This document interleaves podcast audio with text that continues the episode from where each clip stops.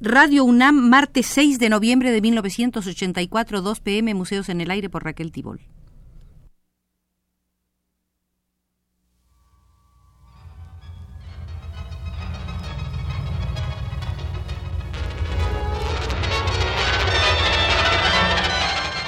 Museos en el Aire.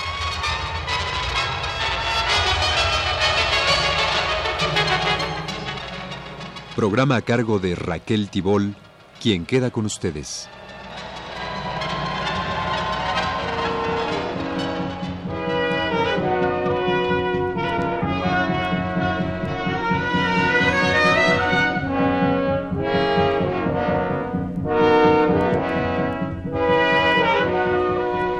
Iniciamos hoy una serie de visitas al Museo de la Escultura Contemporánea para ver algunos de sus problemas. Una de las cargas más positivas, más poderosas de la experiencia plástica mexicana es la fundamentada propensión internacionalista de los creadores. Difícilmente otro movimiento artístico contemporáneo puede presentar un currículum más rico en horizontes históricos, filosóficos y geográficos que el movimiento plástico mexicano contemporáneo formas ideadas muy lejos como consecuencia de circunstancias muy particulares, son asumidas con tal ausencia de improvisación, con tanta conciencia profesional, que lo que interesa no es ya el origen, sino el resultado, resultados de fuerza precisa y lacerante individualización. Un artista provocado, incitado, estimulado, requerido por un concurso internacional, adopta consciente o inconscientemente una empatía espiritual más vivaz. Se renueva, se acicala, pues pretende responder a los estimulantes provocando, incitando. Busca diferenciarse porque sabe que en el río revuelto de las corrientes actuales hay que dar una pelea tanto más difícil por ser incalculable. Existió un paralelismo de signos contrarios, pero entiéndase bien, un paralelismo entre la neoplástica de De Stiegel, la neoplástica de la escuela Bauhaus de Weimar y de Dessau y el movimiento plástico mexicano contemporáneo. Uno y otro, el neoplasticismo europeo y el neorealismo mexicano, fueron las únicas respuestas coherentes, voluntariamente objetivas, programáticamente no individualistas a las necesidades culturales de su hora, la formidable y trágica hora entre la Primera y la Segunda Guerras Mundiales, cuando surge el socialismo como hecho concreto y surge su contrapartida, el nazismo.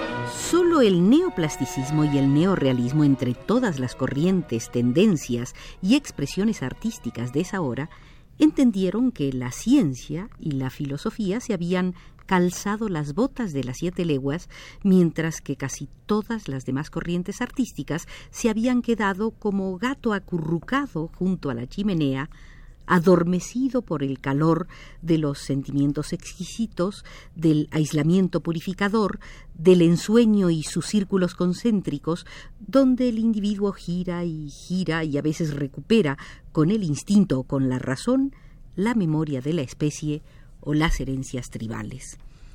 Los artistas mexicanos entendieron que había que rescatar de alguna manera el arte público heroico y funcional del pasado, no para recalentar sus logros formales en un hibridismo anacrónico y por lo mismo antifuncional, sino porque entendieron, como lo entienden los verdaderos artistas de todas las especialidades, que para hacer cultura hay que ser culto en el más sencillo, pero en el más profundo y profesional sentido del término, y el término cultura incluye también en el siglo XX el sentido de rescate, el de identificación, como incluye también el espíritu crítico y autocrítico. El artista estadounidense Robert Motherwell lo expresó sin ambajes. cualquier pintor inteligente lleva en sí toda la cultura de la pintura moderna.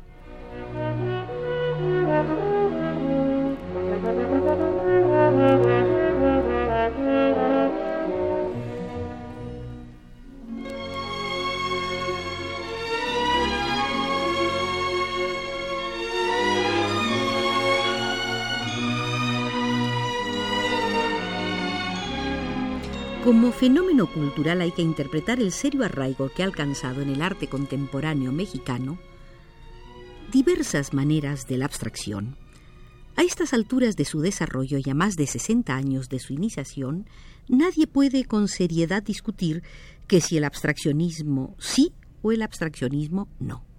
El arte abstracto ha alcanzado ya los prestigios del clasicismo, pero sin caer en una polarización infantil, el problema abstracción-figuración es planteable. Valga como ejemplo el párrafo de una carta escrita por el pintor y escultor ítalo-norteamericano Rico Lebrun al pintor canadiense nacionalizado mexicano Arnold Belkin en agosto de 1963. Los artistas, que hoy en día dedican sus esfuerzos a la representación de la imagen humana, están sin duda librando la batalla más difícil en el mundo del arte. Su problema, nuestro problema, es el de traer una nueva verdad y una nueva intensidad a esa imagen que se niega a ser embellecida o envilecida por los trucos ersatz del abstraccionismo expresionista tan de moda y tan fácil de lograr. Los artistas valiosos, tan de nuestro tiempo, están trayendo realmente una presencia nueva al mundo del arte, una presencia verdaderamente sin precedente para los que poseen ojos para ver. En casi todos los casos esta presencia requiere una tremenda cantidad de amor y valor que los artistas ponen en aquello que crean para que el público se dé cuenta, porque eso que hacen es una revelación y un reflejo del público mismo. Es inútil suponer que los estetas snobs de nuestro tiempo lleguen a ver el mérito de la nueva presencia, pero podemos vivir sin los snobs porque a la larga tendremos al hombre de nuestro lado.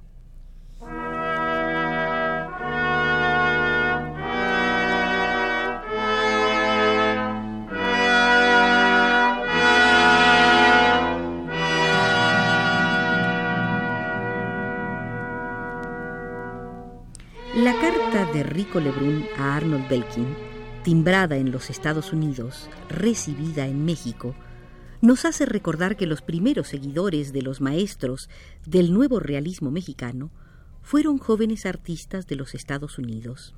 Los talleres que Orozco, Rivera y Siqueiros no pudieron abrir en México, tanto por la precaria situación económica de ellos mismos, como por la resistencia de la burguesía detentadora del poder político a auspiciar un arte que contradecía en aquellos años su voluntad de institucionalizarse para fortalecerse, esos talleres se abrieron en Los Ángeles, en Nueva York, en Detroit, en Claremont, en San Francisco, en Hanover.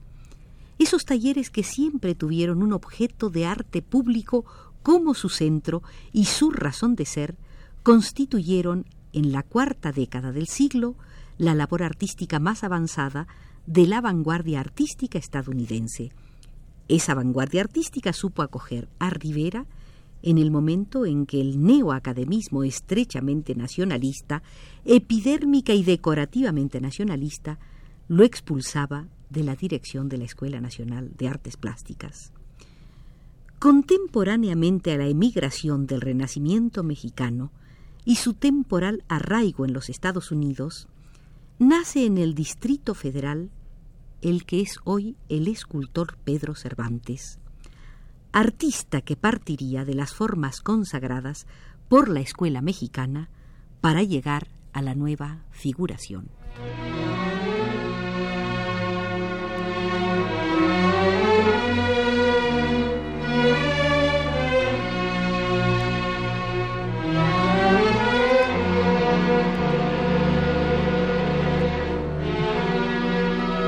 La nueva figuración mexicana, en pintura y en escultura, incluyendo sus modalidades de arte público y monumental, es una poderosa expresión de la cultura contemporánea mexicana que fue heredada en línea directa por los artistas jóvenes.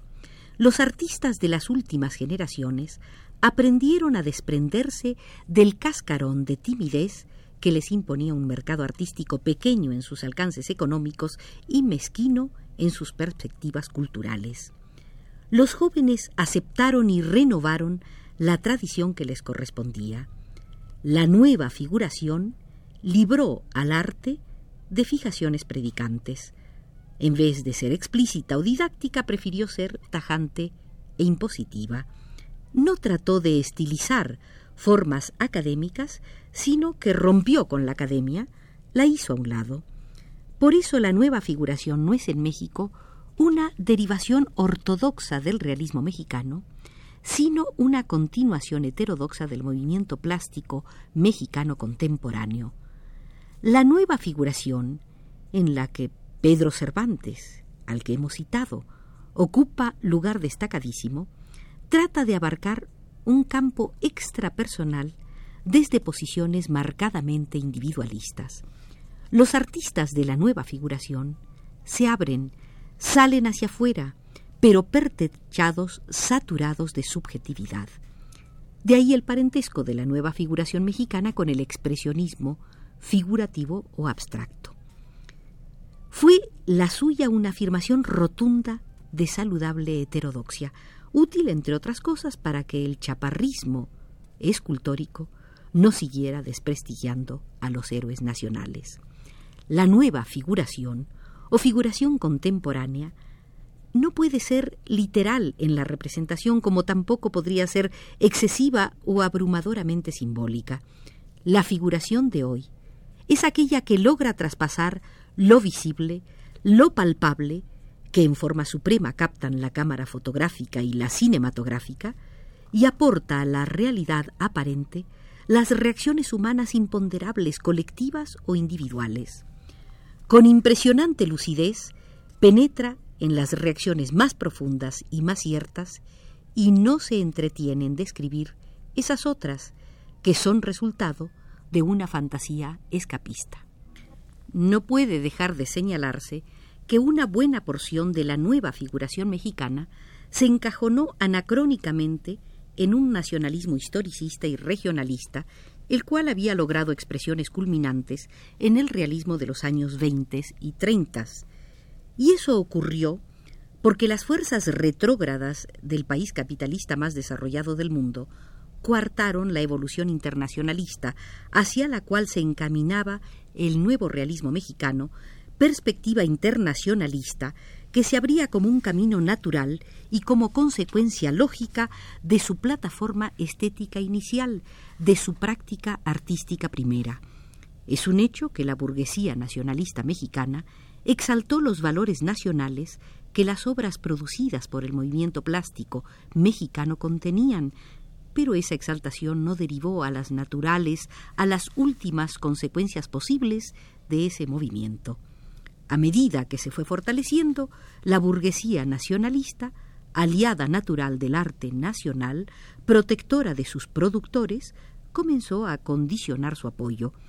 Consciente esa burguesía de la reducción que para muchos artistas se había operado en el mercado exterior, fue modelando el mercado artístico interno a su buen saber y entender sobre lo que debe ser un arte que no violente los intereses de una clase que se consolida.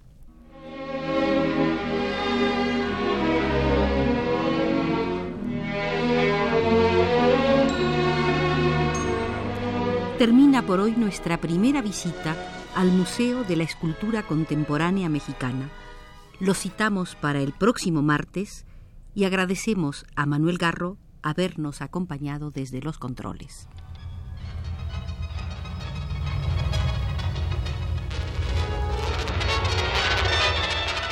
Este fue Museos en el Aire.